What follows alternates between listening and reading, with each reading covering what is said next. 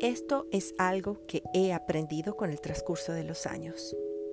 La inspiración va y viene, pero queda la vida.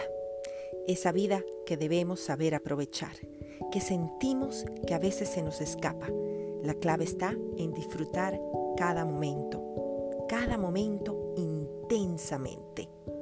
En la vida se entrelazan muchas cosas que podemos calificar como buenas o como malas, pero todas ellas nos hacen quienes somos.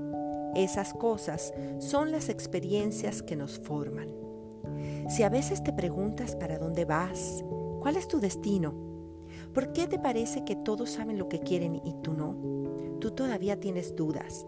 No te preocupes más, porque la vida te va llevando y si pones atención, llegarás a donde tienes que llegar. Sigue, respira.